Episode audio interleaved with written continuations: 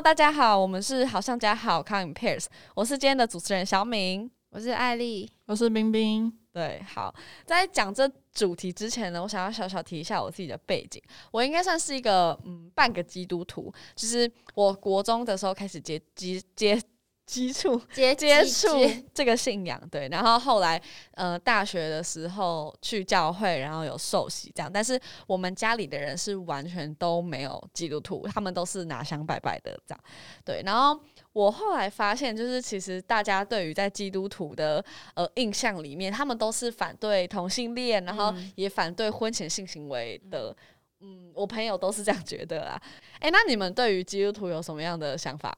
我。因为我自己不是基督徒嘛，嗯，我有时候是会跟朋友一起去教堂，嗯，祷告啊，或是屁放屁，就是因为有免费的饼干，对，很好哎，它免他的饼干是可以一直拿，一直拿，一直拿。我走之前，我还是会装一大包拿进去我的包包。我刚刚笑到那个口水流到口罩里，好恶心，这个就值得恶心。好，然后嘞，除了吃饼干之外，吃饼干，我觉得这是优点。还有另外一点就是，我觉得你们传教可能会有一点可。你不算半个基督徒，你算是被基督基督教救助的乞丐。我他本来就是我的衣食父母，他本来就不嗯怎样？你是说之前？我之前跟我朋友在 Burger King 就是聊天，然后聊得很开心，大概聊了大概两个小时，然后就看到有外面有两个女生。笑着看着我们，因为那个玻璃是透明的，他就这样看着我们看了一个小时。我们就想说这是认识我们吗？然后就怀疑的时候，他就走进来，然后开始跟我们传教。我就觉得很傻眼，要不要靠？哎，其中一个是外国人呢，这会不会被？可是他真的是对啊，行教。应该说，应该说，我觉得就是很多人对于基督徒有时候都会对于这种疯狂就是传福音的方式很反感。那这个我后面会讲。那我现在想要讲的呢是，就是呃，为什么基督徒他们会不同意婚前性行为？那其实，在讲这之前，我想要分享一个故事，在圣经里面呢，他就是说，呃，假如你今天是一个处女好了，然后你跟丈夫结婚之后，然后你们不是会洞房花烛夜，呃，有些女生不是会落红嘛，然后他们就说你要把就是落红这个床单，就是它是个凭借，然后给你的爸爸，就让你爸爸收着，然后等到哪一天呢，有可能你丈夫就是说你根本不是处女，然后呢，你爸就要把那个。床单拿出来给他看，然后就说：“我女儿是处女。”然后给他看了一滩血，这样超可怕。然后你老公就要罚钱，就是要给你爸钱。但是呢，还有一个惩罚，就是女生不可以休他，就是你们结婚之后，女生不可以休他，超奇怪的。可是这个他们是对男生的惩罚哦。好，然后呢，如果今天这个女生真的没有凭据，就啊，这她真的不是处女。好了，然后。看那个女生就要被带到就是你们家门口，然后呢，众人村里的人就会拿石头把你砸死啊！太小，对，就是这样。可是我觉得这样就很不公平啊！然后女生是商品，就是买回家之后发现，哎，我要买一个处女，结果发现你不是处女，你是瑕疵，然后就要退货吗？我觉得很不合理耶。而且更夸张的是，这个给男生的惩罚确定是吗？我觉得比较像给女生的惩罚。哎，为什么这个女生要一辈子跟污蔑她的男生在一起啊？对，就是他诽谤你说你不是处女，然后就然后他的惩罚竟然是就是他不可以跟他离婚呢？超扯。对啊，好，那惩罚谁？我现在要讲另外一个故事，你一定会觉得更扯。好，今天如果有一个男生，就在圣经里面，在旧约圣经里面说，如果有一个男生，然后你跟呃，你抓住一个处女，然后呢，你就是强奸她，然后呢被别人看到，这时候那个男生呢，他只要拿五十舍克勒，这反正是拿钱给你爸就好了。然后呢，他玷污了这个女生嘛，然后他就要娶她为妻，然后呢终身不可休她。他们很喜欢用“休她”这个词，就是反正就是他这是这是对于那个男的的惩罚。哎，我们会觉得很扯嘛，对不对？但是呢，圣经上面就是后我不知道算后人解释还是怎么样，就是说这个其实。这样子做是在保护女方啊？为什么呢？好，这真的很扯，就是因为刚刚前面不是讲，就是如果你一个女生，然后你失去了贞洁，就是你对你你已经破处了嘛，那是不是你以后就没有男人要了？那没有男人要你的话，那他的惩罚就是要把你娶回去，然后呢，给你一个保障，懂吗？因为你已经没人要了，所以至少你现在还有一个老公，还有一个强奸犯老公，然后可以跟你哇，过下半辈子好棒哦！我真的就觉得这真的扯到很好笑哎、嗯就你不觉得他们像在息事宁人吗？就他们知道强奸这件事是不对的，嗯，所以他们就要求罚钱给这个男生。可是他们有想过那个女生的感受吗？嗯就是很像说，哎、我给你一个老公、哎，你应该要感谢我，但干你娘这个人是强奸我的人呢、为什么我要跟他过一辈子啊？所以就是他们是等于就是要被强奸的妇女去嫁给那个强奸犯，对啊，对啊、所有他们讲的就是一个原则，他们就是觉得婚前你就是要守贞，你就是不可以有婚前性行为，就你婚前性行为你就是一种罪，我觉得这样真的是对女生很不公平。嗯而且，如果你没有婚前性行为的话，你怎么可以确定你跟这个人的姓氏合不合啊？结婚后，你发现他的鸡鸡很小，脱下来还会小到想笑那一种，你就直接跟他离婚吗？这真的是很不合理一件事情啊！虽然这样讲有点肤浅，可是我个人认为姓氏也是我会考虑的一点。哎、我跟你讲，我之前也有想过这个问题，就是如果你今天就是你是基督徒，但是你嗯不能就是打炮，那这样的话，你怎么知道你婚后会不会合嘛？对对不对？然后我就有上 YouTube 查这这个问题，然后呢，我就有看到有个节目叫做《牧师》，我朋友想问，然后他第一集就是有请到那个牧师来讲，那我觉得。那一集还蛮特别，就是一个牧师，你可以就是跟大家就是很大方的聊姓氏这样。可是他其实没有回应到他标题说，就是你没有婚前性行为，你怎么知道合不合？他只有讲到说他后来跟他老婆就是有点像是呃怎么努力去经营他们婚后的性行为，这样就是因为他们一开始两个人都没有经验嘛，对不对？但是我看到下面很多留言会觉得说啊，是如果不合的话，那我们就是看心灵层面的就好，我们不要 把性放的这么重要，这样子。可是就或者是就说好好的去磨合，好好的去经营，这样。性事要怎么磨合？我真的很想问呢、哎、那那如果他是性需求就是很大，然后你很小，这样不是也是算吗？或或者是你性需求超大，然后你可能一天就是想要打三次炮，但是你你老公可能就是一个月才想打一次。对啊，这种就是你要怎么磨合，你又不能去强迫性欲望比较小的人去配合你，这对嗯两个人来说都是一种痛苦。我觉得这个跟性格不一样，是有一点磨合不来耶。嗯，对，就是这个有点不太像是你好像努力就可以去做到，而且我觉得下面留言讲的，就是很多人他们好像觉得这两件事情，就是你心灵契合跟嗯你性事契合好像不能并存，但是事实上应该不是如此吧？就是我可以跟这个人性事超合，然后我心灵上也很也很契合，我相信就是这样子的夫妻应该不是少数。嗯，对，但是我还是在这边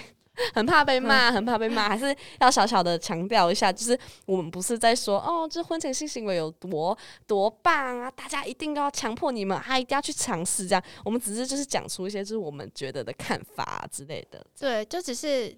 觉得如果有婚前性行为的话，可以帮助你更方便的找到真的适合你的伴侣，就不要性事不适合，然后结婚之后去找炮友之类的。这个太偏激了，这个太偏激。而且你知道，我之前有看到，就是呃，一个之基督教论，诶，基督教论坛报，对对对，嗯基督教论坛报，它是一个粉砖，脸书粉砖，然后它就出现了一个文宣，然后那时候就是干大家都狂转发，然后上面就是讲到说，他说婚前性行为，你。呃，会失去未来新婚拆礼物，他真的强调拆礼物，然后后来对被大家疯传，就是拆礼物的新鲜感。然后它上面还有说，就是如果你婚前性行为，你婚后呢可能会对彼此产生那种不安全感，或者是呢你比较容易去受到外在第三者的性试探。他真的这样讲，他真的这样讲。到底？然后夫妻之间的亲密感可能就会比较薄，对，比较淡薄、哦。可是我觉得，得婚前性行为不一定会让夫妻之间有嫌隙吧。我觉得有婚前性行为反而会让他们更了解自己跟对方的身体还有性需求啊，就提早磨合啊。而且如果婚后才发现性事不合，才比较容易有以上的状况吧。啊就是比如说什么小三的试探约炮啊，婚后约炮，就是很多啊，就是你可能好，但是我们就是讲比较极端的例子，或者是说，我觉得就是会出轨的人，他就是嗯会出轨，对，就是你不管今天是不是处男，你婚前是不是处男，有可能婚前你是处男，那你也出轨啊，婚前不是处男，打过好几次炮啊你也出轨啊，这样还不是结论都一样？然后那时候我有跟我基督徒的一个朋友。就是我们有聊到这个贴文，然后他就跟我说，这种以偏概全的这种理论，其实真的会让很多就是不是基督徒的人就是觉得很反感这样。而且他有讲到一点，我觉得讲的就是非常好。他说，就是其实圣经上说为什么不能婚前性行为，其实是因为在那个年代，就是在圣经那个年代，是很多人都在犯奸淫的。对，所以上帝立这个约，其实是想要保护就是后人跟每一对夫妻，这样不是因为什么哦有什么拆礼物啊什么东西。对，而且就是不代表说，如果你今天婚后才做爱，那你这个夫妻就会很长久，他就不会去乱搞这样。对，所以我觉得就是嗯，主可能最想要讲的是，嗯，人应该要忠于自己的夫妻，不应该要去就是可能乱搞啊这样子。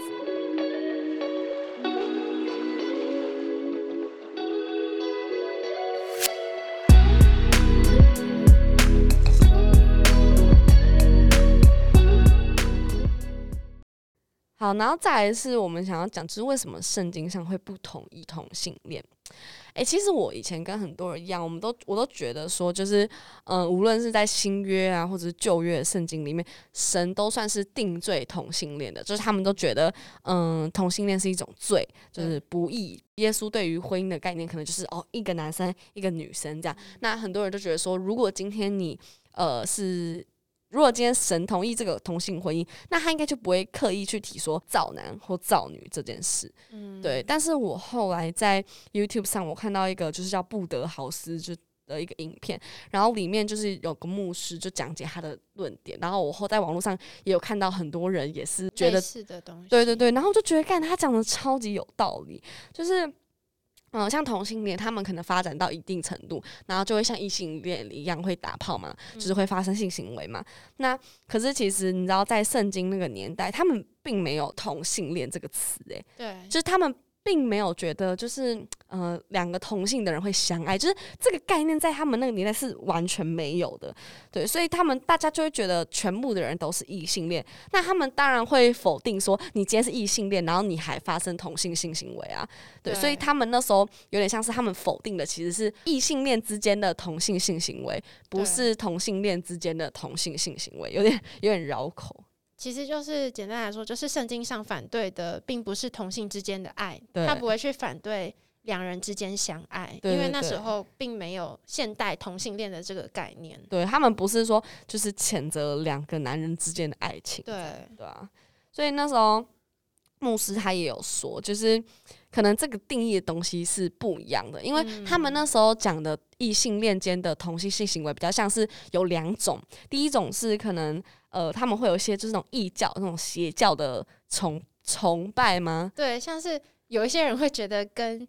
恶魔性交，他会得到一些特殊的力量。对对对，他们那时候会有就是妙计什么的，然后可能会有男生跟男生妙计啊，可能就是啊，你这种打炮啊什么的，可能就可以得到什么东西，或者是有一种什么信仰的感觉。然后第二种保罗所谴责的人呢，可能是因为他们之前不是有战败国跟战胜国嘛，然后可能战胜国的人，他们就会去击歼战败国的人。嗯，像是在宣示自己的主权，并不是因为爱而发生同性性行为。对对对，就是所以，嗯，牧师他可能就觉得说，就是他们那时候反对的，就保罗那时候反对的，应该是这种。这种不是同性恋间的同性性行为。其实我们讲的是一种可能性的解读，因为毕竟圣经是两千多年写的东西嘛，所以其实照这位牧师的话，有些人可能是有一点误会圣经里面的意思，他其实并没有在反对同性恋。嗯，而且我想要讲一下那些反同的基督徒，他们对于就是呃网络上的一些声音的。反应就是，譬如说，有些人不是会说，就是你如果今天，嗯。反对同性恋，那些基督徒有点像是在歧视他们，因为你知道很多其实很多同性恋他们是哦很想要接受这个信仰，然后很相信这个信仰，然后来到教会，然后可能有些教会的人对他们很不友善，就就是会觉得说啊你你是同性恋，啊你滚给我滚出这个教会什么的，就是真的假的？对，然后他们可能就会觉得这是就是被歧视了嘛？那他们对于这个是怎么回应的呢？那他们就觉得说。这个其实跟歧视没有关系，因为他们觉得一男一女结婚那就是神的意思啊。那你如果你今天就是你违背了他的意思，然后呢你还说那个我们歧视你，这样子是不对的。反正就是他的逻辑就是有点像是说，好，那神吩咐不可以杀人，那杀人者就要死。然后结果今天你杀人了，然后呢，结果我们唾弃你，然后呢，你竟然还反过来说，哎、你你怎么歧视我？这样子，就是他们，他们觉得他们只是遵从神的意思，他们没有觉得自己有歧视别人，或者他们自己有错。啊！可是我觉得这就是诡辩呐！你怎么会把杀人跟同性恋放在一起？同性恋不是罪耶？嗯，我觉得同性恋既然不是罪，那他们就是无辜的啊、然后你还无中生有的去口出恶言，或是去排挤他们，这个就是歧视啊！嗯，像前面有说，就是有一个可能性，同性之爱在圣经中其实是不存在的，所以就代表主其实他并没有去反对同性之间的相爱。嗯那你们是不是就是有一点点误会神的意思，还用神的旨意去当挡箭盘，伤害那些无辜的人？我觉嗯得这真的是这就是歧视啦，不用再去辨别。而且，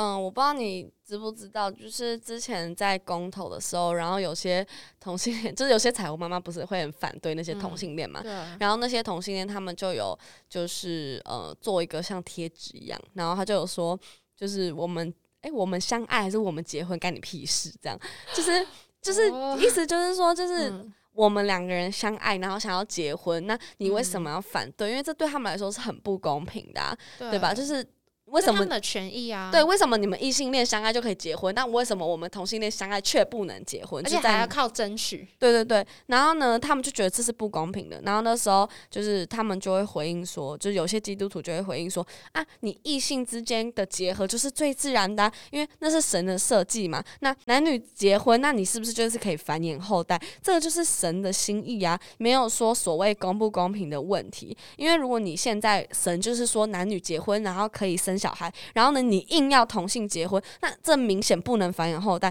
然后呢，你又要坚持，你又要坚持说啊，这样子你就是不公平。那如果这种假设可以成立的话，他们就觉得所有违规事情都可以成立，譬如说啊，不准人兽交啊，不公平；不准犯罪啊，不公平，这样子。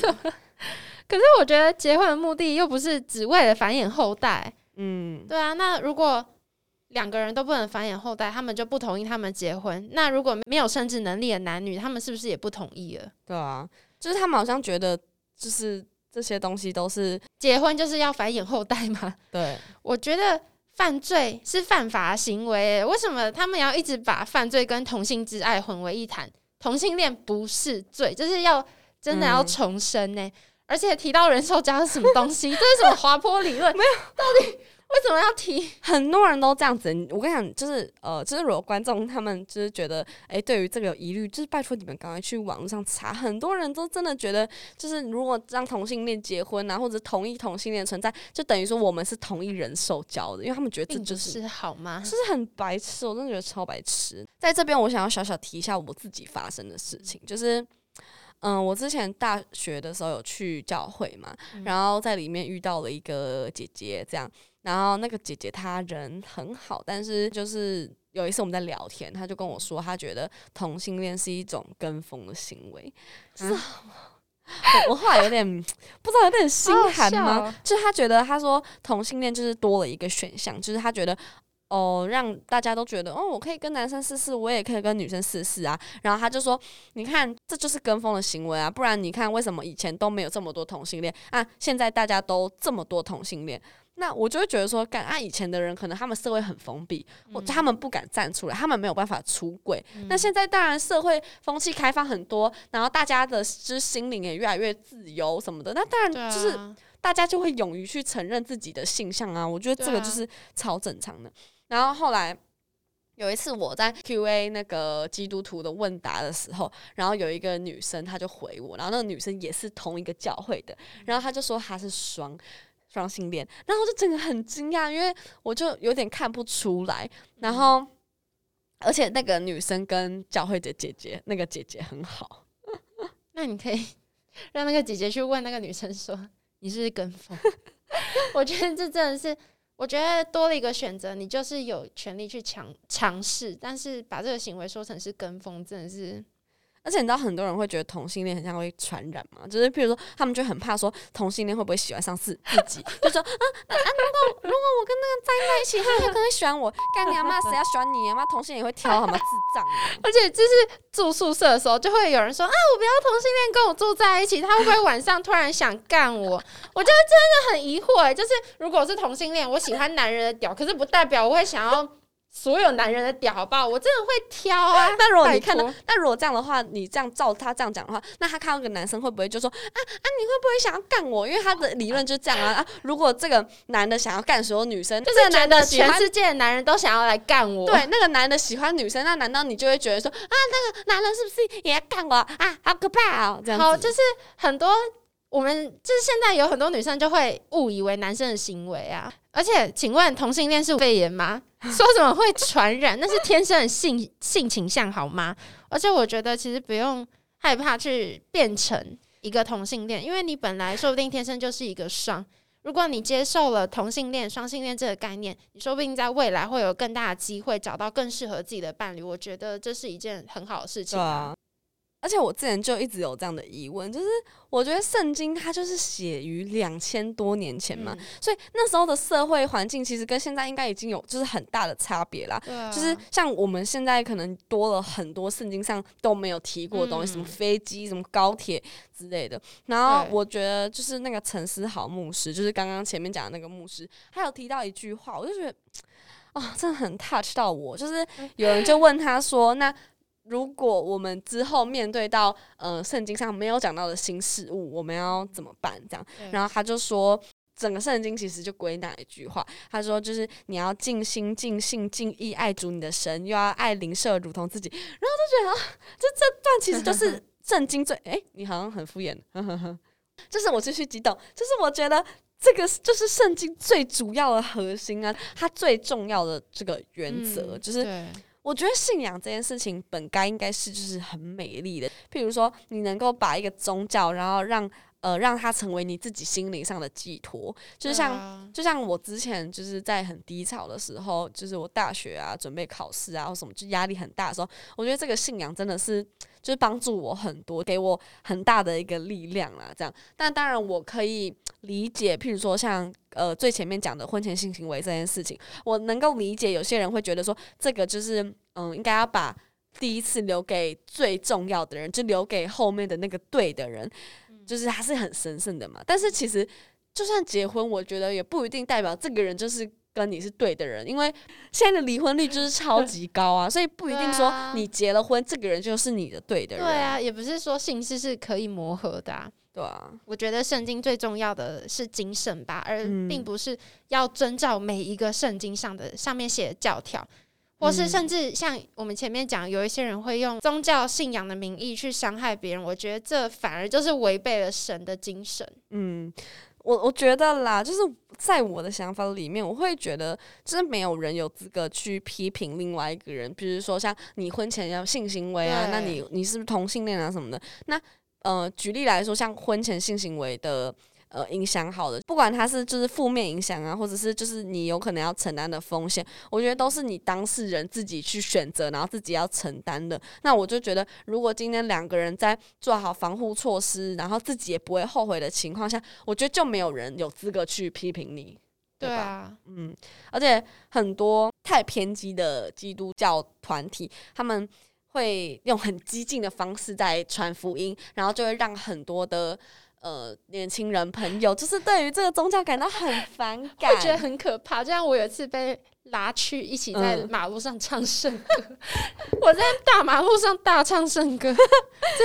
反正就是我觉得很多教会，不要说什么教会，就我之前有看过，就是嗯、他们就是把传福音好像像在拉业绩一样，好像在做直销，你懂吗？就做直销，对，就是在做直销说啊，那我们今天要拉几个人，拉几个人什么的，我就觉得 就是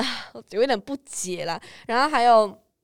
像就是呃什么彩虹妈妈啊，他们就是会对于同性恋者非常的不尊重，然后在那边骂他们，然后就在那边说啊你怎么什么恶心，什么恶心，什么下流什么的，什么肛交，什么艾滋病都是同性恋传染的等等。嗯，就是我觉得这些东西就是真的有点 too much 的。我觉得传福音这件事情本来应该就是要让更多人去接触到这个信仰，但不是应该要像用这种方式去传教。就像我不会一直去洗脑我身边的朋友，一定要去就是接触这个信仰，或者是一定要接受这个信仰。就像我身边的你们，就是你们也不是基督徒啊，我男朋友也不是基督徒啊，但是我就不会说啊，你一定要你一定要这个信教什么，你一定要怎么样？你不会带我们去受洗？对，因为他们就是你要了解到他们背后可能家庭也有他们自己的宗教信仰啊什么的，我觉得这是我自己会考虑的啦。对啊，然后我就觉得。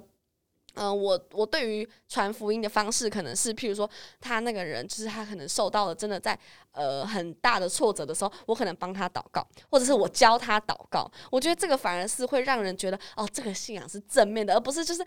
这样直销说这很直接逼你唱圣歌。对对对对对，就是我觉得就是你应该要让人感受到这个信仰的力量，而不是说好像就逼迫去我要接受他这样。而且其实前面讲的。都是一些极端的例子吧，因为毕竟基督徒他们的总数太庞大了。嗯，我相信大部分的人有很多教派，嗯，跟你一样，就是用信仰让自己的生活更美好，就是让自己有一个慰藉。